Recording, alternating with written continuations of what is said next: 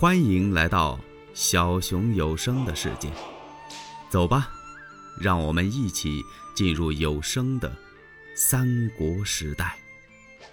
国舅董承暗藏着玉带诏，深夜来访皇叔刘备。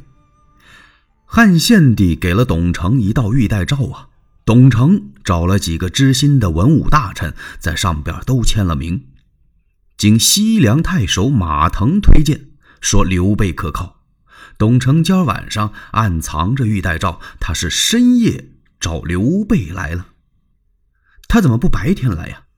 嗨，白天还得了？这相府周围到处都是曹操的耳目啊！一旦要是败露了，那董承和这些文武大臣就都完了。当时在许都，曹操那是多大的势力啊！所以，董承挑了一个月黑风高的天气，几乎啊是伸手不见五指，对面难以辨人呢。他找到刘备的门前，玄德开门这么一看，是国舅董承。嗯，这就引起玄德的疑心了。怎么回事啊？怎么五更半夜的，国舅董承到我这儿来了？不用说，玄德啊。是人同此心，心同此理，谁也一样。这睡觉睡得好好的，半夜来位不速之客，可不得引起一些怀疑吗？哦，哎呦，我不知道是国舅驾到，有失远迎，当面恕。董承赶忙冲玄德摆了摆手，那意思不要声张，别嚷嚷。刘备更疑惑了，赶忙把董国舅让到书房。啊。国舅，天到这般时候，啊，来到舍下有何见教啊？嗨，皇叔啊，我不得不这个时候来呀，我不能白天来，白天多有不便呐。说到这儿，董承用手一指，因为皇叔您以虎为邻啊，您跟老虎住隔壁。我不能不小心呐！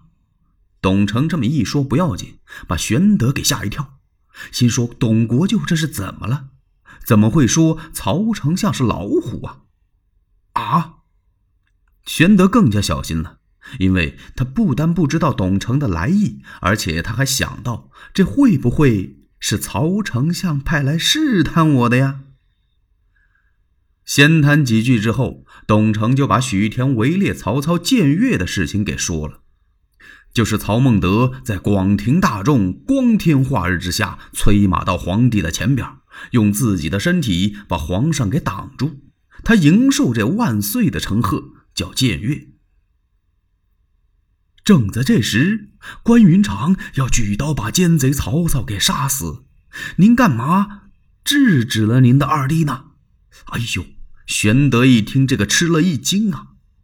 啊啊，国舅，没这么回事啊！我不记得呀，您这是听谁说的呀？嗨，我听谁说的干嘛？我是亲眼目睹啊！皇叔，如果朝中这些文臣武将都像将军云长、关羽，嗨，国无忧矣呀，这国家就不发愁了。玄德听到这儿，嗨。国舅此言差矣，我二弟云长又何德何能啊？咱们这国之栋梁不是有曹丞相吗？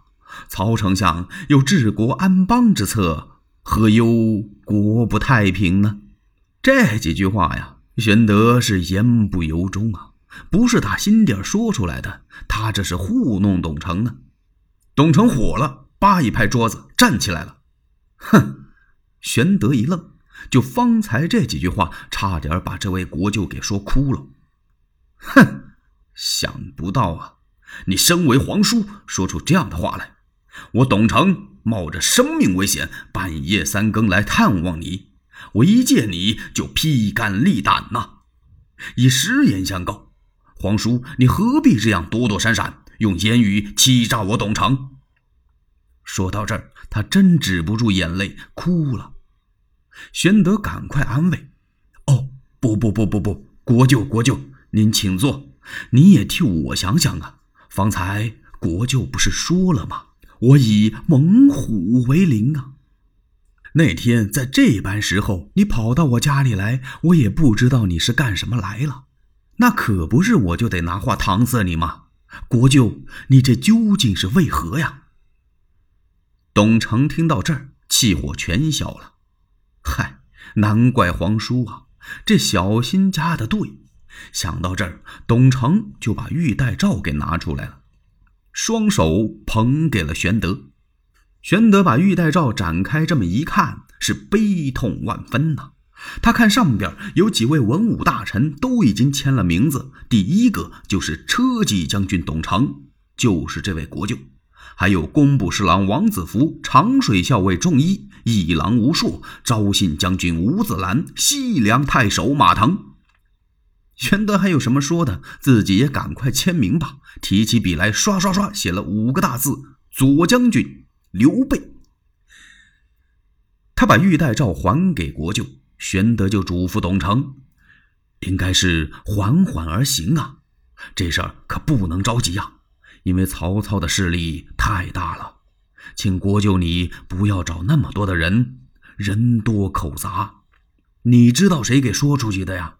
那还得了？泄露一个字，我等就死无葬身之地了。”董承一一记下。他们两个人互道珍重之后，董国舅不敢在这久停，就辞别了玄德。玄德把董承送走之后，这后半夜简直没合眼睛啊！玄德是越想越后怕，因为自己在走投无路的情况下来投的曹操，他没想到曹操把他安排到了相府的隔壁。从打安排住所那天起，玄德这个心就很不安呐。他总觉得曹操在监视自己，所以呀，玄德立下一个信条：什么信条啊？除去曹丞相请我，我是绝不轻出，哪儿我也不去，谁我也不联合。黎民百姓有句话呀，概不串门啊。我呀，就在家这儿待着。这次董承找上门来，自己在玉带诏上签了名，这要是走漏了风声，可怎么得了啊？玄德越想越害怕，特别是他想到玉带诏上签名的这几位文武大臣，除去这位西凉太守马腾有点实力，而且还离得那么远，剩下这几位哪儿行啊？包括自己在内，官衔不错，左将军，除去关张俩兄弟，哼。几乎是一兵一卒都没有。眼前这哪儿图得了曹操啊？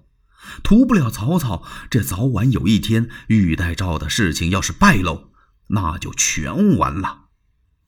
玄德一想，不行，我得走，我得离开这儿。玄德想离开许都，那已经是飞指一天了。不过，怎么走得了啊？曹操他不放我呀！这想来想去，玄德想出了一条韬晦之计。欲知后事如何，且听下回分解。